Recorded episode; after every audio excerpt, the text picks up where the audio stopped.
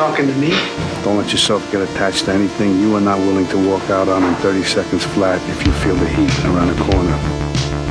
Better to be king for a night than schmuck for a lifetime. People have forgotten what life is all about. They've forgotten what it is to be alive. Mein Vater, Robert De Niro und ich. I have nipples, Greg. Could you milk me? Ein Zwei-Generationen-Podcast über einen der besten Schauspieler seiner Generation. Have to think about one shot. One shot is what it's all about. Here has to be taken with one shot.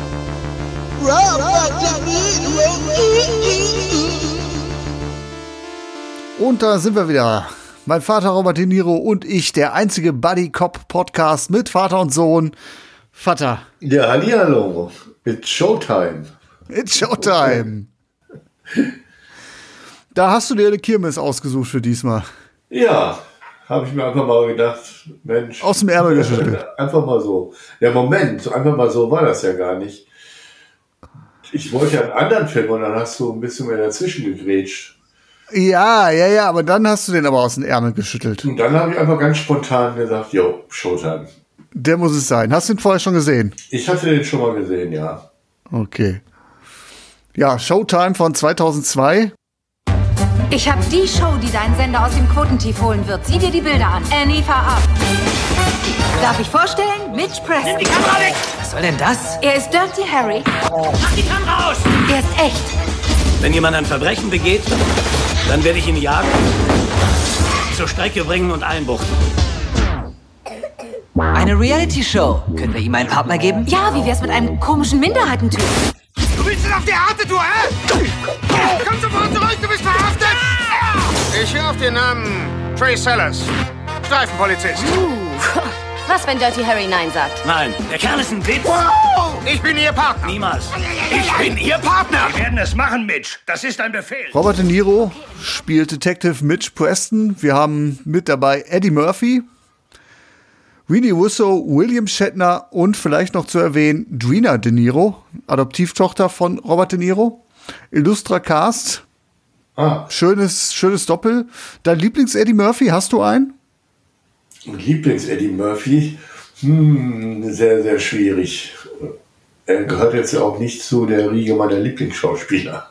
Okay. Also wenn aber Klassiker Beverly Hills Cop, ne? Oder? Ja, ich denke, das ist ein Film, auf den kann man sich einigen. Ja. Ich habe als Kind noch ganz gerne den Prinz von Samunda gesehen. Da soll es ja demnächst eine Fortsetzung geben.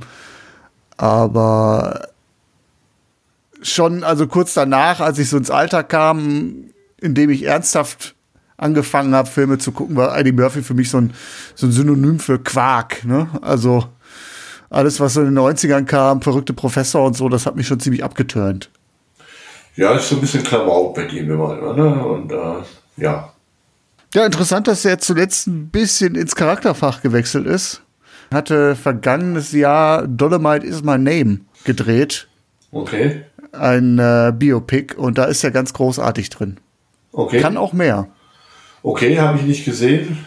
Ich habe den nur äh, so im Kopf, wie wir ihn jetzt auch in Showtime gesehen haben.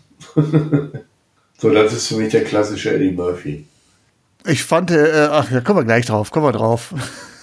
Ja, okay. So klassisch ist er gar nicht, finde ich. Ne? Findest du nicht? Es ist schon Handbremse. Bei ihm. Ja. Ja, okay, ja klar, ist nicht ganz so, vielleicht nicht ganz so. Aber vom Typ her, Typus spielt er schon ein bisschen äh, seine Ja, natürlich. Also Paraderolle, es, ne? es, ist, es ist seine Rolle, ja, auf jeden Fall. Ist schon ein bisschen Paraderolle. Ja. Ja, zumal Cop-Movie, Buddy-Movie, äh, also eigentlich zu dem Zeitpunkt hättest du auf jeden Fall, wenn dich jemand fragt, wen können wir da nehmen, wenn du da nicht sofort an Eddie Murphy gedacht hast, dann warst du nicht für zurechnungsfähig in Hollywood, glaube ich. Genau. Wenn du nicht zumindest einmal drüber nachgedacht hast, den zu besetzen in so einem Ja, Film. Irgendein Kopf, der den anderen Kopf auf den Nerven geht. Eddie Murphy. Ja. Dann darfst du auch, wenn wir schon dabei sind, die Handlung zusammenfassen bei deinem Wunschfilm. okay. Äh, oje, oje, oje. Also, Mitch Preston, also Robert De Niro, ist ein Polizist. Trey ist mehr, äh, Eddie Murphy ist mehr ein Streifenpolizist. Die beiden begegnen sich am Anfang.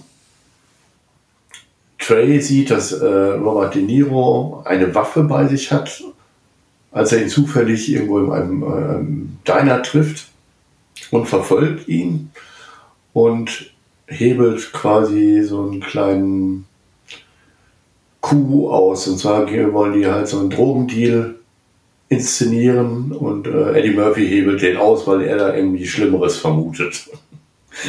äh, platscht da halt rein und bei der Gelegenheit ist auf einmal auch die Presse vor Ort und ein Freund von oder ein, ein Kollege von Robert De Niro wird verwundet. Die Presse nimmt es auf und Robert De Niro rastet ein wenig aus, was darin mündet, dass er ähm, die Kamera zerschießt. Und ähm, der entsprechende ähm, Sender hat dann eine tolle Idee, man will eine Cop-Serie drehen und Robert De Niro wird quasi als Strafe, äh, weil der Sender äh, droht, die Polizei zu verklagen aufgrund dieses Eklats mit der Kamera, äh, also zu Strafe muss er halt diesen diese Reality-Show äh, drehen. Und kriegt an seiner Seite, wer darf es nicht anders sein, äh, Eddie Murphy. und dann äh, drehen die halt diesen oder, oder sollen halt also eine Reality-Show, zwei Bullen in dem normalen, realen Alltag äh, drehen. Was äh, der Sender für real hält, ne? was der Sender so für real hält, ja. ja, aber das ist so der, ja, so startet ne? Genau, ja, nee, gut, gut zusammengefasst. Vielleicht kann man einfach noch als i-Tüpfelchen drauflegen. Was sind das eigentlich für beiden Typen? Äh, Robert De Niro, Match Preston ist halt so der idealistische, übergenaue, penible Cop, ein bisschen sozial inkompetent, der will eigentlich nur seinen Job machen. Und Eddie Murphy ist schon eine Rampensau, ne? Also der ist, wie du sagtest, so Streifenpolizist. Äh, und er ist so am Scheideweg, will er eigentlich ein Detective werden oder doch lieber seiner, seiner Leidenschaft im Schauspielerei, der Schauspielerei nachgehen? Ja, ist nicht unwesentlich, ja. Und dann, ja, entspinnt sich eine Komödie, Schrägstich, Satire, ne? Ja, ich habe gedacht, eigentlich müsste das doch was für dich sein. Wegen den Medienbezügen, ne? Ja, Medienbezüge gibt es eine Menge. Klar, das ist natürlich eine Medienkritik, die schon einen wahren Kern hat, aber natürlich hier arg überdreht ist noch. Ne? Also, dass wirklich der Kameramann da quasi neben den herläuft und die Kamera ins Gesicht hält und äh, quasi den Einsatz behindert und dann natürlich, äh, dass die Medien dann sagen, komm, äh, jetzt haben wir den Vorfall gehabt Jetzt haben wir sie in der Hand und das Department, der Polizeichef sagt, so, ja, wir könnten ja eigentlich schon ein bisschen Presse gebrauchen. Und äh, das ist natürlich schon sehr, sehr konstruiert. Ja, ja, genau. Aber eigentlich nicht ganz uninteressant, gebe ich dir recht. Also, ich sag mal, da hätte man eine schöne, schöne Sache rausmachen können. Gerade so mit dem, mit den äh, Erwartungen der Medien und wie dann in der Realität das aussieht, die Polizeiarbeit. Man kann schön mit Klischees spielen oder sie auch brechen. Also eigentlich ein schöner, schöner, schöner Ball auf dem Elfmeterpunkt. Ja, genau. Aber da so richtig kommt er nicht in Fahrt, ne? Genau, also ich finde, er etabliert das sehr, sehr schön. Also ist ja wirklich ganz gut gemacht und auch mit Winnie Russo, die die Produzentin dieser Show spielt, wie sie dann so äh, darüber nachdenkt, wie die Serie funktionieren könnte und wie sie dann sagt so über Robert De Niro, er ist Dirty Harry, er ist echt, ne? Und wir haben seinen Arsch und dann überlegen sie, wen können sie eigentlich den an die Seite stellen? Und dann gibt es so ein kleines Gespräch mit dem Senderchef und er sagt dann halt so, ja, wir brauchen so komischen Minderheitenpartner, ne? Äh, hält mir außerdem die Bürgerrechtler vom Hals. Also wäre ganz gut, wenn wir dann einen farbigen äh, an die Seite stellen würden. Also einen Quotenschwarzen, ne? Das sind natürlich alles irgendwo Seitenhiebe, die ganz gut anlaufen. Ja oder wenn es darum geht, die Realität zu verzerren. Also ich, ich fand ganz, ganz genüsslich eigentlich, wenn sie dann am Set sind und äh, die, der Schauspielcoach, gespielt von William Shatner, eigentlich Robert De Niro erzählen will, wie Polizeiarbeit funktioniert. ja. Genau, das ist schon nicht schlecht, ne? Ja. ja. Da gibt's auch die besten, besten Gags, finde ich, so in diesem Kosmos. Und dann geht's darum, beispielsweise lernen dann halt, ja, die Waffe richtig zu ziehen oder wie man Kokain auf seine Echtheit prüft. Und dann zeigt er da, geht da mit dem Butterfly-Messer rein, sticht in den Sack, geht da mit dem kleinen Finger dran, befeuchtet ihn, leckt da dran. Und dann Robert De Niro ganz kühl. Ja, und äh, was ist, wenn es jetzt kein Kokain gewesen wäre, sondern Zyankali? und Eddie Murphy, ja, hören Sie nicht auf den Scheiß, es ist nichts Zyankali. ja, genau.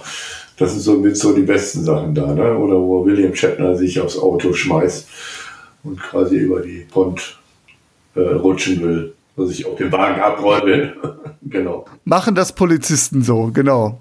Gute Polizisten machen das. Ja, genau. Aber das ist so auch dann der Höhepunkt der Satire. Ne? Es gibt dann halt diese Montage, wo sie halt anfangs so ein bisschen zeigen, so mit, mit, mit diesen Begebenheiten und die Kamera läuft und man sieht so ein paar kleine Gags und dann aber erinnert sich der Film daran, ja, okay, wir haben dieses Reality-Setting etabliert und jetzt müssen wir aber eigentlich die beiden Re äh, Partner ja auch unter Realbedingungen funktionieren lassen. Und dann gibt's halt noch so einen Krimi-Plot und der ist dann, finde ich, sehr, sehr belanglos. Ja, genau. Da. Ja, ja, stimmt. Das ist eigentlich äh, so 0815, ne? Ja. Oder, oder siehst du das anders, weil du jetzt so gezögert hast? Nee, nee, nee. Äh, ganz genauso. Also ich fand, das war. Dann driftet das ab schon fast in so einen kleinen Actionstreifen. Ne? Äh, das war. Was ja auch nicht verkehrt ist. Ne? Also ich finde die Action-Szenen, die der Film hat, die zwei, drei, die, die sind auch ganz gut gelungen. Ja, aber das passt ja nicht so wirklich. Ne? Da hätte man sich da, wie du am Anfang so gesagt hast, ein bisschen mehr raus machen können. Und die Geschichte ist ja erstmal gar nicht so schlecht, auch wenn sie sehr inszeniert ist. Aber die Idee ist ja erstmal gar nicht so schlecht. Und dann auch mit der Situation, dass sie dann quasi in der Reality-Show äh, einmal am Tag mindestens so Big Brother-mäßig in so eine Kabine gehen müssen und was sagen müssen. das fand ich auch ziemlich äh, gut. Da gab es halt so ein paar schöne Szenen mit äh, Robert De Niro, wie er dann in dem, in der Kabuff, in dem Kabuff sitzt und äh, statt zu reden Zeitung liest und äh, alle möglichen Dinge macht. Ähm, er versucht das Ganze halt so ein bisschen zu boykottieren und lässt natürlich äh, stark raushängen, dass er hier gezwungen wurde, das zu machen, was so gar nicht sein Ding ist. Ne? Ja, ja, genau. Ja, wobei dann auch relativ schnell dann irgendwann gibt's halt eine Szene, man hat gemeinsam eine Prügelei überstanden, dann bonden die ja dann auch relativ schnell. Und das ist ja dann auch, wo der Film dann eigentlich dann auch langweilig wird. Dadurch, dass sie sich ja annähern. Der Film lebt ja davon, dass es zwei unterschiedliche Charaktere sind. So funktionieren Komödien. Das ist jetzt ja auch nicht das Originellste. Das ist Drehbuchschreiben nach Schema XY, würde ich sagen. Und dann ist aber auch klar, dass sie sich natürlich irgendwann anfreunden. Und dann wird der Film tatsächlich auch uninteressant. Ja. Zwar gibt's diese schönen Action-Szenen, aber die eigentliche Geschichte, die dann entspinnt, äh, sich entspinnt, die ist ja dann wirklich echt, also ich könnte sie dir gar nicht mehr zusammenfassen, habe ich vor drei, vier Tagen geguckt. Die war mir dann ziemlich egal. Auch äh, geht's dann um einen Drogenboss und ach, hm, wir beschatten den ein bisschen und nachher konfrontieren wir den und ja. Um eine super Waffe die da irgendwie geschmuggelt wurde. Keine Ahnung. Ja, siehst du, das habe ich schon wieder vergessen. Ach ja, die haben ja so heftige, äh, so, so eine Mischung aus Maschinengewehr und Pumpgun, wo sie mit ganze Häuser mit zerschießen können. Ja, ja, genau. Genau. Aber wie du sagst, relativ unwichtig. Und das ist halt irgendwie, ich meine, das ist ja irgendwie auch eine, eine, eine Parodie von so Buddy-Filmen wie Lethal Weapon beispielsweise. Also eine Parodie von einer Parodie, weil Lethal Weapon parodiert ja auch schon Polizeiarbeit. Ja. Und dann erwarte ich da aber auch ein bisschen was von. Ja. Und insgesamt ist das Ganze doch sehr, sehr zahm. Sowohl was halt so die Satire betrifft, die sich ja dann irgendwann völlig erledigt hat, als auch die Gags. Auch Eddie Murphy an sich, der kann eigentlich auch noch mal ein bisschen überziehen. Du merkst, er spielt so mit Handbremse. Also es ist alles irgendwo ganz gefällig, aber um da wirklich sich da rein zu, reinziehen zu lassen, da muss man echt ein bisschen mehr an der Spirale drehen, finde ich. Ja, wie gesagt, man kann sich so ein bisschen berieseln lassen. Also ich war jetzt nicht schlecht unterhalten, aber mm, es war aber auch jetzt nichts Tolles. Und es ist jetzt nicht unbedingt so ein Dreamteam, was man sich noch öfter vor der Kamera wünscht. Tatsächlich sind die beiden ja für eine goldene Himbeere als schlechtestes Leinwandpaar nominiert worden. Ja, echt.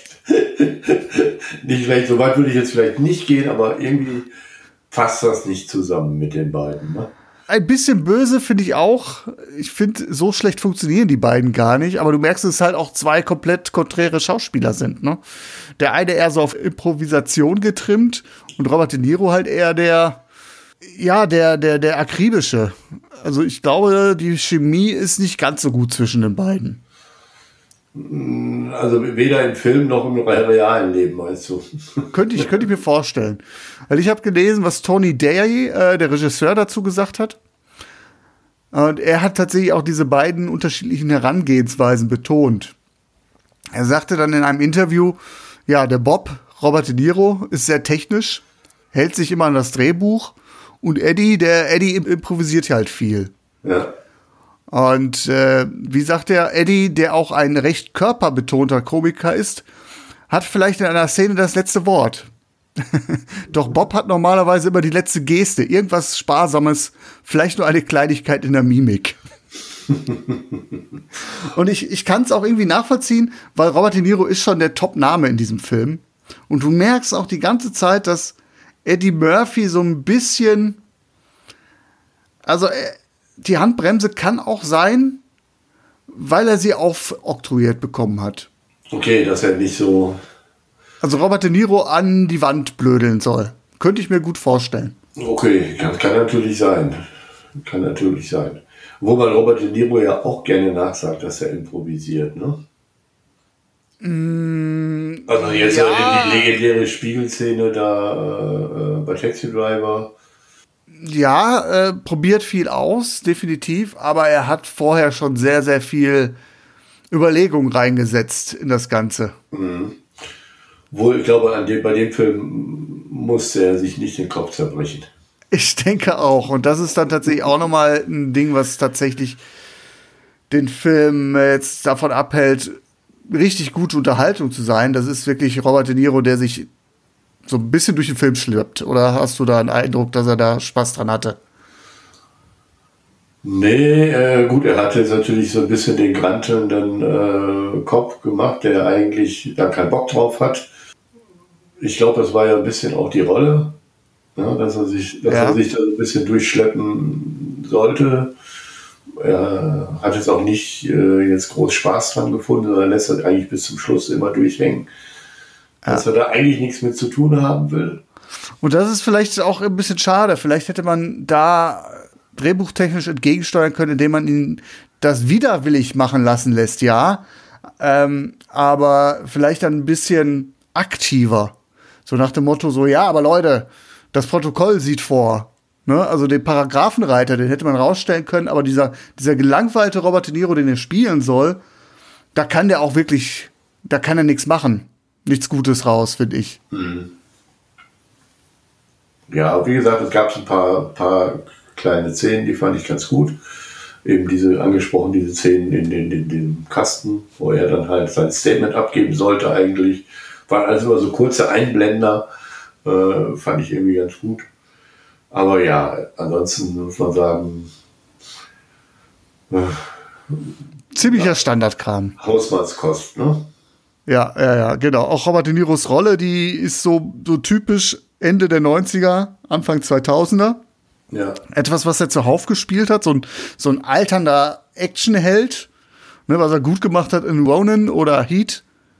Oder halt so mit Abstrichen in so Filmen wie The Score, den wir ja auch schon besprochen haben. Das ist alles so ein, eine, eine Soße, rollentechnisch. Mal der Gute, mal der Böse, aber immer so ein, so ein, so ein Profi. Ob er jetzt auf der Seite der Polizisten steht oder der Gangster, ist egal. Es ist irgendwie so dieser, dieser souveräne, alternde, knurrige, ja, hau drauf, so ein bisschen. Naja, und ich meine halt eben, dass dieses äh, Duo äh, De Niro und Eddie Murphy da nicht wirklich gut zueinander passt. Ja, was so ein bisschen schade ist, weil eigentlich hätte man beide da auch schon. Also man hätte sich vorstellen können, dass es funktioniert. Aber so wie der Film tatsächlich drauf ist, man merkt, dass Eddie Murphy derjenige ist, der sich aufdrängt, dass der derjenige ist, der ein bisschen mehr Bock auf den Film hat. Soll aber wahrscheinlich im Schatten des Profis stehen, also im Schatten von Robert De Niros Charakter. Ist er nachher der, der ja auch dann so eine, so eine Lehrlingsrolle einnimmt. Aber dadurch, dass Robert De Niro dann auch zusätzlich so aussieht, als hätte er wenig Bock auf die Nummer, hm, naja. Aber der Kohle kann es nicht gelegen haben. Robert De Niro hat dafür 17,5 Millionen US-Dollar Gage kassiert. Das ist natürlich nicht schlecht. Aber ich glaube, der ist auch ziemlich gefloppt, ne? Ja, und er hat aber ein Spiel Wochenende in den USA weniger eingespielt, als man für Robert De Niro bezahlt hat. 15 Millionen. Okay. Und insgesamt hat er dann in den USA 38 Millionen eingespielt. Ja, und ich glaube, weltweit habe ich jetzt gar nicht so auf dem Schirm. Aber es ist alles wenig erbaulich und erklecklich gewesen. Mhm. Aber kann man auch so ein bisschen nachvollziehen angesichts des Films. Deshalb gibt es wahrscheinlich auch keinen zweiten Teil. Was ja auch nicht schlecht ist. Ich fand den jetzt nicht schlecht, aber es klingt auch, glaube ich, hier durch, dass wir beide schon wieder so ein bisschen. Ja, ist uns ziemlich egal, der Film, ne? Ja, genau. Ich hatte den damals tatsächlich im Kino gesehen. Oh. Und ich weiß, dass ich den auch nicht besonders gut fand, äh, aber habe so ein bisschen leise Hoffnung jetzt gehabt, ja, beim zweiten Sehen vielleicht. Sieht man mehr. Beim zwe zweiten Sehen sieht man vielleicht mehr, äh, aber dem war nicht so. Ja. Also, wenn man zumindest äh, perfekte Sonntagnachmittag-Unterhaltung bekommen hätte, wäre es ja okay, aber auch die bietet er nicht vollumfänglich. Also von daher sehr, sehr eingeschränkt zu empfehlen. Also eigentlich gar nicht. eigentlich. Ja, sagen wir ja mal weil, so. weil es gibt zig Filme, die besser funktionieren. Ne? Also es, ich, es ist auch zu wenig, um richtig abzuledern. Es ist kein Hassfilm, auch das nicht, aber es ist halt, ja, rutscht mir den Buckel runter. Es gibt da von dieser Sorte von Filmen tatsächlich eine Menge, äh, eine Menge mehr. Ne? Also eine Menge ähnliche Filme, die besser funktionieren, ja. Genau, es ist eine Kopie von der Kopie und dann als Kopie von der Kopie nicht irgendwie ein bisschen was besser zu machen oder Interessantes anzubieten, ist dann schon ein kleiner Fehler. Naja. Ja gut, interessant ist vielleicht eingangs die Story. Die, die hätte sich ja vielleicht mal ein bisschen abgehoben. Aber da hat man auch aus meiner Sicht dann nicht viel rausgemacht. Ja, ja, genau, die Metaebene, die Medien-Metaebene. Genau. Ja gut. Aber ich sehe schon, wir sind uns da wieder relativ einig. Ja, da müssen wir, glaube ich, jetzt auch nicht mehr großartig Ringelpiez mit anfassen spielen. Kommen wir zu den Punkten. ja, bei mir, ich, ich schwanke so. Äh Dass du immer so schwankst. So. ja, gut, dann hau ich jetzt einfach mal eine, eine, eine 5 raus. Die gibt es von mir auch. High five. ja, gut. Das da sind wir uns sehr einig. Einer guter, ein durchschnittlicher äh, Film. Ne? Ja. Mittelmäßige Wertung für einen mittelmäßigen Film in einem mittelmäßigen Podcast. ja, selbst da konnten wir aber auch nicht mehr rausholen. ja, ja. ja, da war nicht viel zu machen mit. Ja, vielleicht sehen es andere anders, aber die können uns dann auch den Buckel runterrutschen. Die haben keinen Geschmack, ne? genau, einfach zum Schluss einfach nochmal austeilen. Die Wut nochmal rauslassen. Ja, ich war jetzt nicht wütend, aber ich war, wie du so schön sagtest, eben nicht sonderlich tangiert halt, ne? Ja. Na gut. Ja, gut. Äh, zweite Mal und letzte Mal, dass ich Showtime in meinem Leben gesehen habe. Ah, du hast den auch schon das zweite Mal gesehen. Ja, ja, ich hatte den auch schon gesehen. Und ich kann mich noch erinnern, dass ich den damals auch schon ziemlich verbaselt fand. Ja. Potenzial nicht ausgeschöpft. Ja, genau. Gut, dann, aber auch da sind wir schon wieder sehr, sehr einig. Dann lass uns mal gucken, was wir denn schöpfen für die nächste Folge. Ja, sag an. Und zwar habe ich mir gedacht, wir gucken uns jetzt mal Backdraft an. Backdraft. Männer, die durchs Feuer gehen. Ja. Nachdem wir bei der Polizei waren, gehen wir zur Feuerwehr rüber. Ja, sehr schön. Sehr schön. Action. Passt auch zu Weihnachten. Was? Auch zu Weihnachten? Wieso? Wegen dem Weil er so Feuer. viel, ab, weil er so viel abfackelt. Ja, Ja, also wir nehmen den Podcast einen Tag vor Weihnachten auf. Ihr werdet ihn wahrscheinlich dann im Sommer 2020 hören. Ja, genau. Nee, sehr schön. Gut, den habe ich, glaube ich, auch erst einmal gesehen. Sehr gut. Dann mein letztes Mal ist auch schon etwas her. Habe ich Bock drauf. Ja, sehr schön. Cool. Ja, dann würde ich sagen, War's halt für heute, ne? halt die Ohren steif. Beim Ja. nächsten Mal gehen wir durchs Feuer. Ja, wunderbar. Alles klar. Fadi. Ja, ciao. Ciao. Ciao.